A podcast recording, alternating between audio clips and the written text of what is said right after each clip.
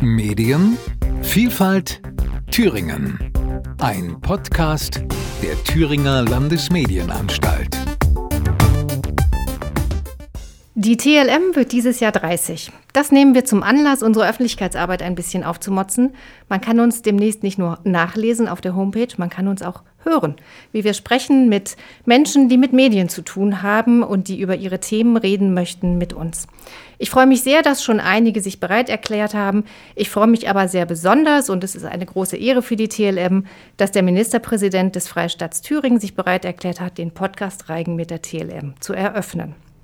Ich möchte mich heute mit Bodo Ramelow über Thüringer Medienpolitik von global bis lokal unterhalten. Mein Name ist Kirsten Kramer.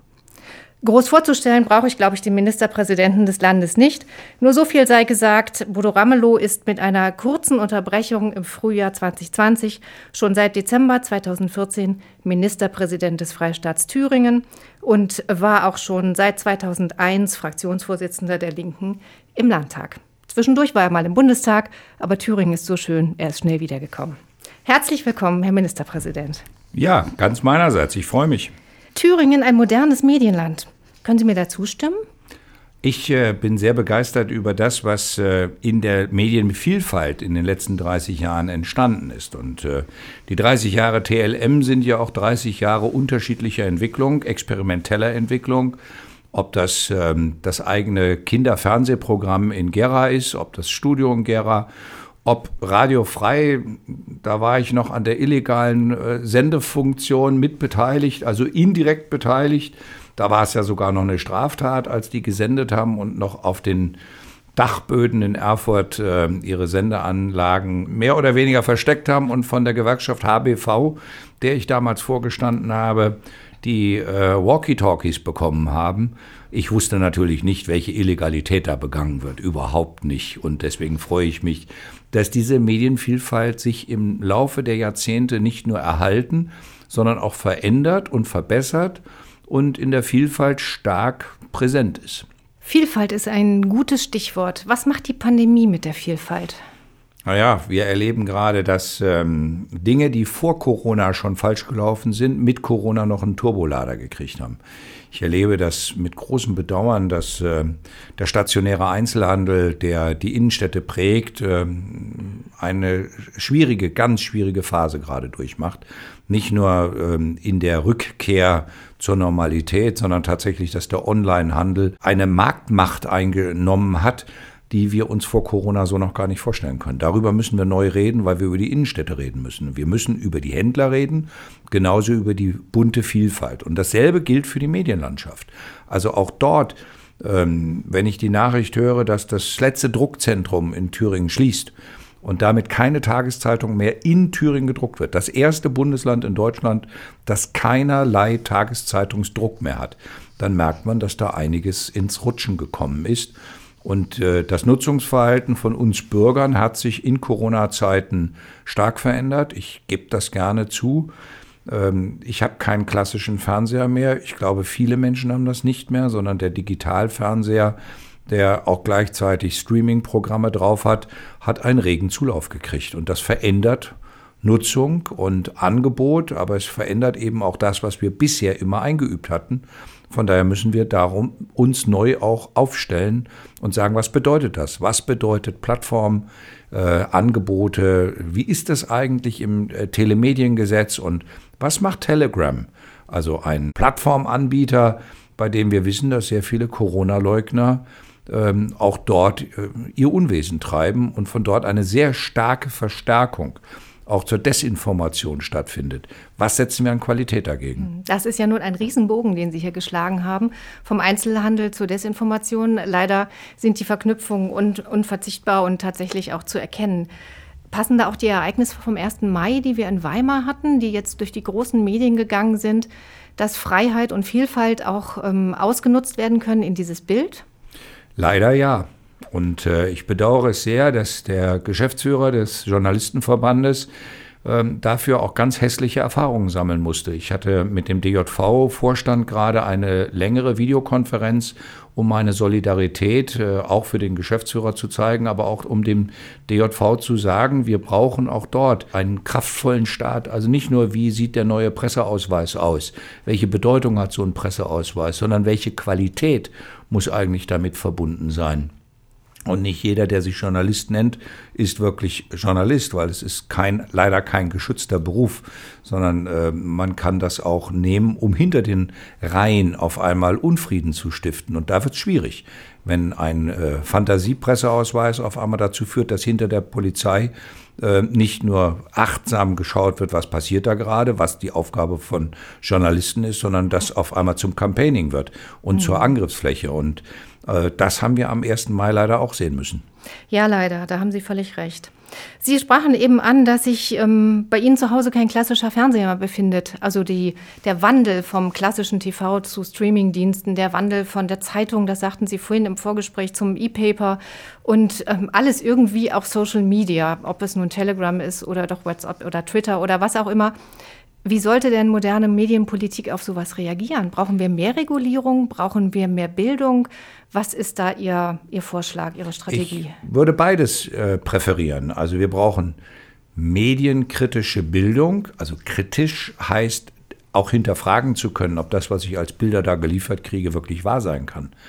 Das ist mir jetzt in Corona mehrfach passiert, dass mir Menschen, die ich gut kenne und äh, mit denen ich eigentlich einen guten Draht habe, mir empörte Nachrichten schicken und am Ende kommt das von irgendeinem Telegram-Channel, wo ich dann sage, kannst du nicht einfach mal prüfen, einfach mal kritisch selber prüfen.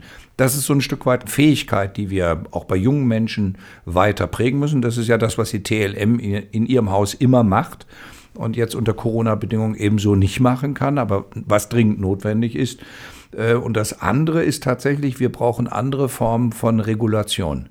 Ich glaube, dass die jetzigen Regulationsmechanismen so nicht mehr reichen.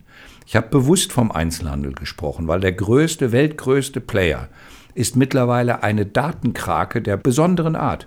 Der sagt immer, ich habe doch damit gar nichts zu tun. Aber in Wirklichkeit ist der mittlerweile globale Infrastruktur. Und äh, da entsteht eine globale Marktmacht, die nicht nur, also ich will das an dem Beispiel sagen, Amazon generiert im letzten Jahr in ganz Europa 44 Milliarden Euro Umsatz. 44 Milliarden Euro. Das ist so viel, wie alle klassischen Versandhändler früher nicht mal zusammen hatten. Und da merkt man, wenn man sich dann damit beschäftigt, was Amazon wirklich ist, dann steckt dahinter eine riesige Datensituation, bei der der Streamingdienst oder die automatische äh, Maschine, die mit dir quatscht auf einmal und sowas, und das zieht bei dir zu Hause ein und du weißt gar nicht mehr, ist der Fernseher jetzt auf Sendung, also sendet der, ist da ein Mikrofon an und all solche Fragen. Das sind Dinge, die jenseits dessen sind, was wir früher klassisch mit äh, der Medienaufsicht äh, hatten. Und von daher brauchen wir eine digitale Kompetenz, bei der wir auch äh, Antworten geben müssen, die auch im gesetzlichen Rahmen sind, weil ich glaube, dass niemand zu Hause ein Gerät stehen haben sollte, das auf einmal sendet, wenn er nicht will, dass es sendet. Und ähm, dass in Zukunft die digitale Verknüpfung vom Kühlschrank, von der Heizung, von der Ladefähigkeit Ihres Autos, wenn Sie ein Elektroauto haben, das können Sie alles mit der App steuern über Ihr Smartphone. Dass das Ganze aber alles wieder mit Datenschnittmengen zu tun hat, äh, sollte uns zumindest dazu bringen, dass wir auch dieses kritischer, viel kritischer analysieren. Und von daher würde ich mir wünschen, dass die klassische Medienaufsicht und die klassische datenkritische Betrachtung, also der, äh, die Funktion des Datenschutzbeauftragten, sich zum Datenschutzkompetenzzentrum äh, verbinden muss.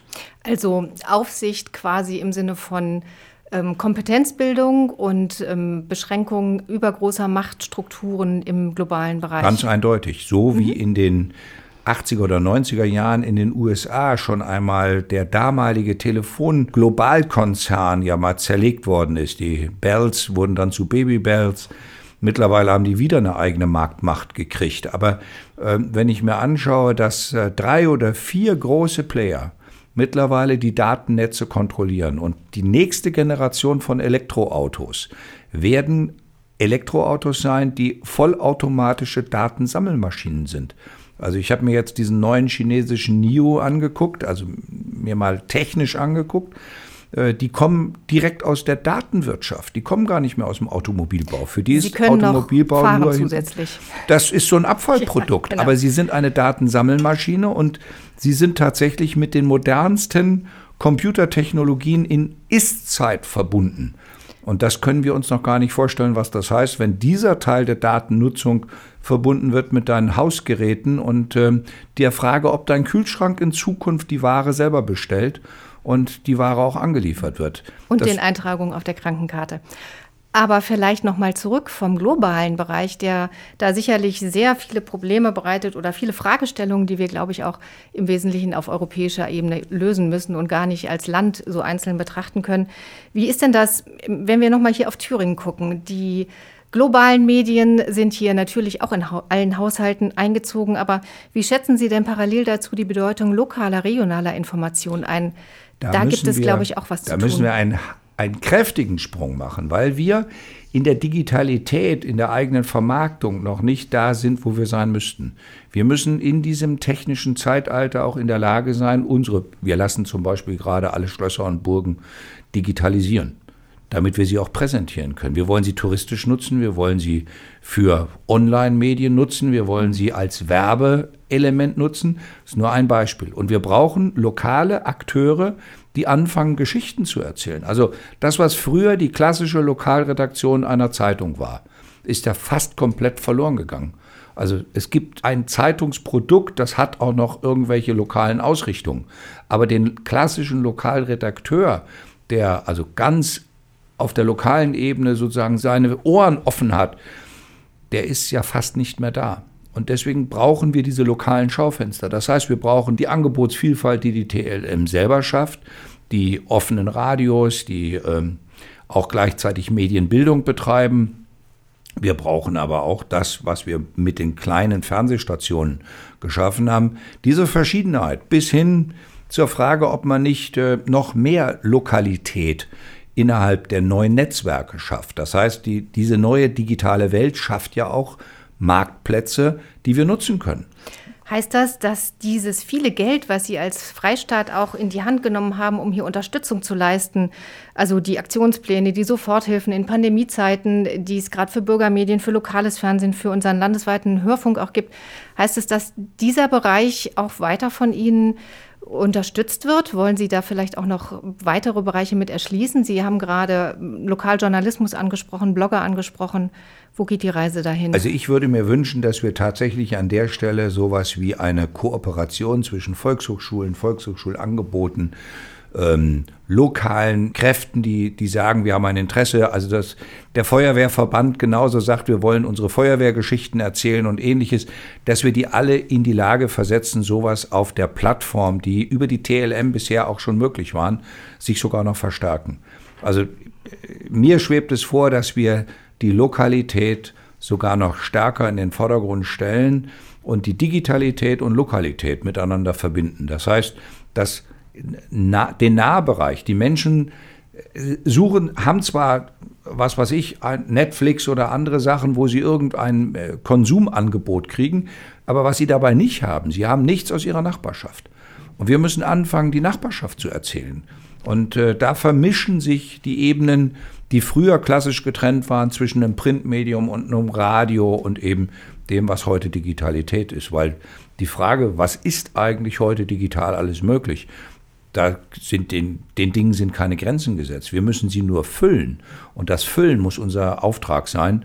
Und da sehe ich uns auch als Land äh, ein Stück weit mehr in der Pflicht. Wir haben ja lange darüber diskutiert, ob nicht eigentlich aus den Rundfunkgebühren ein höheres Maß angewandt werden sollte, auch für solche Bereiche. Das ist jetzt leider zum Verfassungsgericht gegangen. Jetzt müssen wir mal warten, was dabei passiert. Ich habe nicht so viele Mitstreiter gefunden, wie ich mir gewünscht hätte um tatsächlich lokales Fernsehen auch über solche Möglichkeiten wenigstens ein Stück weit Grund zu finanzieren.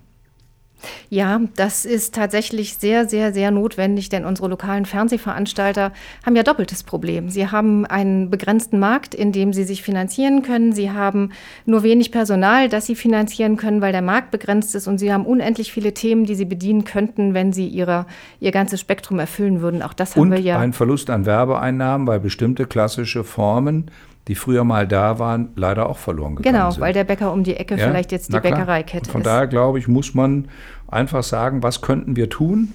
Ähm, ich bin da noch nicht mit allen Akteuren so weit klar, dass wir da jetzt schon sagen könnten, das ist schon ausformuliert, aber ehrlicherweise das, was wir mit den lokalen Plänen schon gezeigt haben, das sagt schon, in welche Richtung es gehen soll. Ja, lokale Pläne.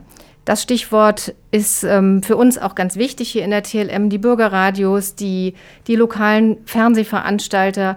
Wir reden auch darüber, inwieweit durch die Digitalisierung nicht diese verschiedenen Medien miteinander verschmelzen, inwieweit wir nicht irgendwann auch einfach bei lokalen, regionalen Plattformen landen werden.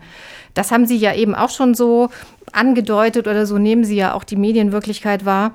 Spielen die klassischen Verbreitungswege da noch eine Rolle? Sehen Sie Radio, sei es über UKW oder DAB, sehen Sie das noch als Trägermedium an? Nutzen Sie selber sowas? Ja, der Radiowecker ist immer noch der Radiowecker und die erste Nachrichtensendung ist ein heimischer Radiosender.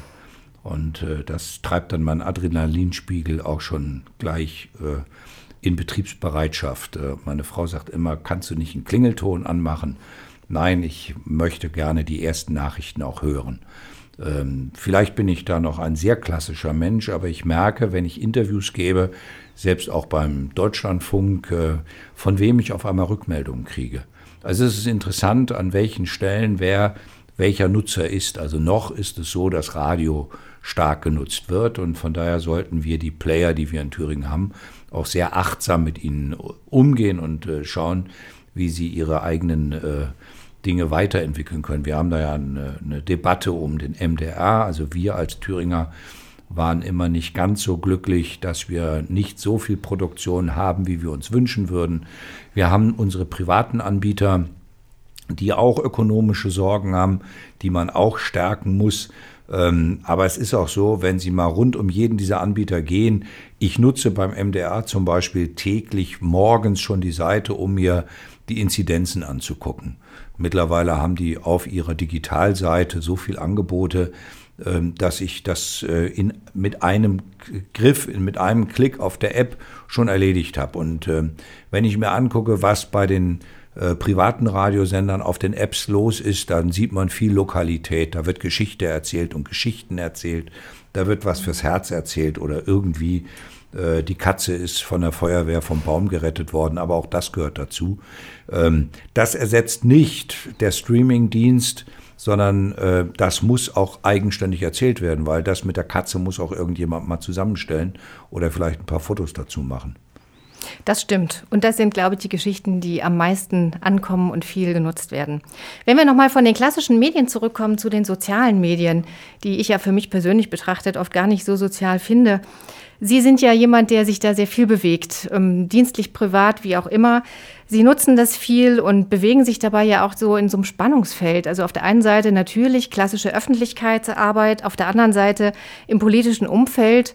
Ähm, jetzt wären ja zum Beispiel im Wahlkampf ähm, ganz schnell auch Grenzen erreicht, in denen man über politische Werbung nachdenken muss.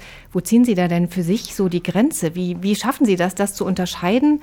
Denn ähm, man tritt ja doch leichter auch in ein Fettnäpfchen. Ja, aber da muss ich äh, sehr prinzipiell sagen, da gibt es eine ganz harte Trennung. Trennlinie. Alles, was Verkündung der Staatskanzlei ist und alles, was Verkündung des Ministerpräsidenten ist, läuft über Mitarbeiter der Staatskanzlei. Das sind die eigenen Social Medias der Staatskanzlei. Die sind als thüringen.de gekennzeichnet und die sind als Staatskanzlei gekennzeichnet. Da habe ich überhaupt keinen Einfluss drauf. Da werde ich auch keinen Einfluss drauf nehmen. Da beteilige ich mich auch nicht an irgendwelchen Debatten, wer da alles was kommentiert weil dafür ist der Bereich Öffentlichkeitsarbeit, der Regierungssprecher, die Medienabteilung eigenständig zuständig.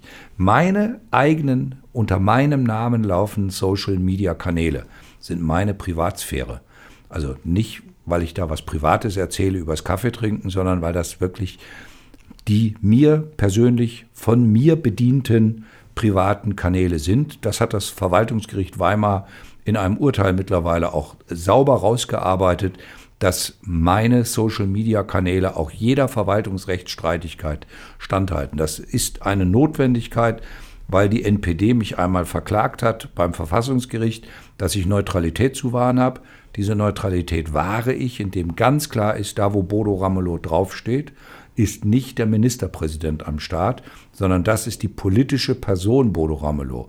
Und da kann ich mich auch lustig machen über Chemtrails oder über Leute, die die Weltverschwörung vermuten. Da kann ich aber auch Beleidigendes sofort löschen und blocken. Und da kann ich mir auch erlauben zu sagen, ich lasse nicht jeden Kommentar auf meinen Seiten stehen, die meinen, andere herabzuwürdigen, äh, nicht nur mich zu beleidigen, sondern auch andere zu beleidigen, also teilweise Kommentierungen auf Kommentierung, das lasse ich nicht zu. Darüber ärgern sich dann Menschen und beschweren sich dann wieder bei anderen Medien, dass der Ministerpräsident sie geblockt hätte. Und da kann ich immer nur sagen, nein, es ist der Privatbereich, meine persönliche Sphäre, so wie das Landesverfassungsgericht das ausdrücklich rausgearbeitet hat und wie es das Verwaltungsgericht von Weimar auch festgestellt hat. Dort steht Mensch als Kennzeichnung meiner Berufsbezeichnung Mensch.